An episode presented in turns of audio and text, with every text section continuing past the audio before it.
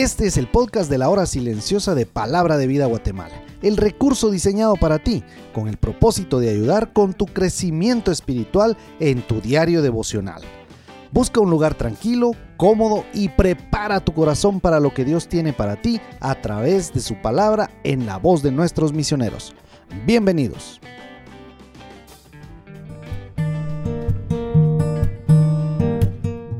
Qué bueno poder estar en el comentario de la hora silenciosa. Te saluda Oscar Fuentes del Ministerio de Palabra de Vida aquí en Guatemala. Y el día de hoy vamos a estar allí en 2 de Samuel, capítulo 21, del 1 al 14. Vamos a ver un acontecimiento importante y que nos deja tantas lecciones para nuestra vida. Y ver cómo en medio del caos siempre hay una respuesta de parte del Señor. Un escritor dijo lo siguiente. Éxito no es sinónimo de prosperidad, poder, popularidad o cualquiera de las nociones mundanas de éxito. El éxito verdadero consiste en hacer la voluntad de Dios, cueste lo que cueste. Y es que aquí en el verso 1 dice que en los días de David hubo hambre por tres años consecutivos. Algo que puedo sacar de esto es que en el liderazgo, y hablo para aquellos que están a cargo de personas, que los problemas nunca van a faltar. Tres años consecutivos. Y algo maravilloso fue que consultó a Jehová por lo que estaba pasando. Consultó. ¿Cuántas veces cuando hay una necesidad, un problema, yo consulto al Señor? Y es que no te ha pasado que a veces no puedes dormir de hecho, cuando pienso en esto, me lleva al Salmo 119, 148, cuando dice, se anticiparon mis ojos a las vigilias de la noche para meditar en tus mandatos, meditar en las situaciones que ocurren a mi alrededor y preguntarle al Señor, consultarle al Señor. Es algo que como hombres y mujeres difícil de hacer. Regularmente nosotros somos impulsivos en tomar decisiones y dejamos a un lado la opinión del Señor. Por eso allí en Proverbios capítulo 3, versículo del 5 al 7, va a decir, fíjate de Jehová de todo tu corazón, no te apoyes en tu propia prudencia, reconócelo en todos tus caminos y Él enderezará tus veredas. Y el versículo 7 dice, no seas sabio en tu propia opinión. Teme a Jehová y apártate del mal. Luego Jehová le contesta que fue a causa de Saúl, que había matado a los Gabaonitas. Su pecado había llevado a una hambruna de tres años. No cabe duda que nuestras decisiones de hoy afectan a los nuestros en el mañana. La desobediencia al Señor los había llevado a esto. No hay ninguna otra referencia que hable acerca de este acontecimiento.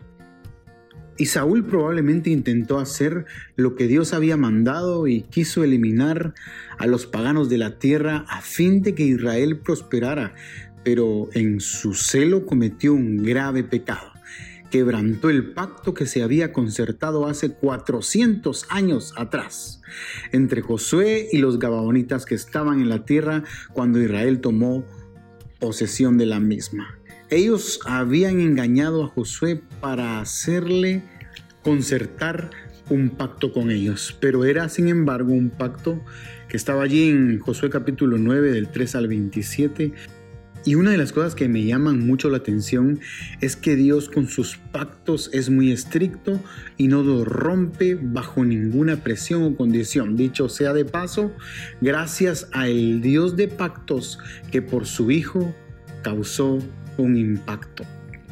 Lo cierto es que por eso habían pasado hambre durante todo ese tiempo. Luego sí, en los versículos del 2 al 6, donde David actúa, un líder actúa.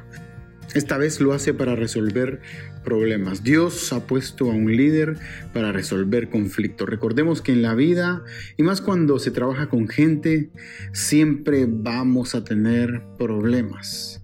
Aquí David estaba pactando con los Gabaonitas y les dice, ¿qué haré por vosotros? Y ellos resuelven que no quieren ni oro ni plata, sino que querían las cabezas de los descendientes del que había hecho tal cosa. Y yo pensaba con esto, cuando nosotros hacemos daño con nuestras decisiones a los nuestros. Por eso es que es tan importante tomar buenas decisiones en nuestra vida, porque hay muchos a los que les vamos a afectar cuando estamos tomando malas decisiones. Nuevamente en el verso 7, David perdona a Mefiboset y aquí nuevamente vemos que hay un pacto que se había hecho en el pasado entre David y Jonatán, hijo de Saúl. Y en el verso 9 vemos la masacre de los Gabaonitas hacia los hijos de Saúl por sus malas decisiones. Y del verso 10 al 14 vemos nuevamente la actitud de un líder. Como David recoge los huesos de Saúl, de Jonatán y de los que habían muerto, a pesar de que Saúl no había actuado bien en su vida. Y con David aún así lo honra llevándolo al lugar donde lo iban a sepultar, donde iban a ser honrados. Cuando ve la actitud también de la concubina llamada risa, también lo mueve a misericordia y lleva los huesos a Selah. Por eso vívelo. No cabe duda que la última parte del verso 14 impacta nuestro corazón cuando dice, y Dios fue propicio a la tierra después de esto. Esta palabra en el original da la idea que su ira no fue más a su pueblo por su obediencia te das cuenta que la obediencia es tan importante para la vida del creyente. Te animo a que pienses en esta palabra este día. Juan capítulo 14 versículo 23 dice, respondiendo Jesús le dijo, el que me ama, mi palabra guardará y mi Padre le amará y vendremos a él y haremos morada con él. Que esta semana puedas tener esa actitud de obediencia, honrándole a Él. Que el soberano Dios bendiga tu vida grandemente. Si este podcast fue de bendición para tu vida, compártelo con tus amigos.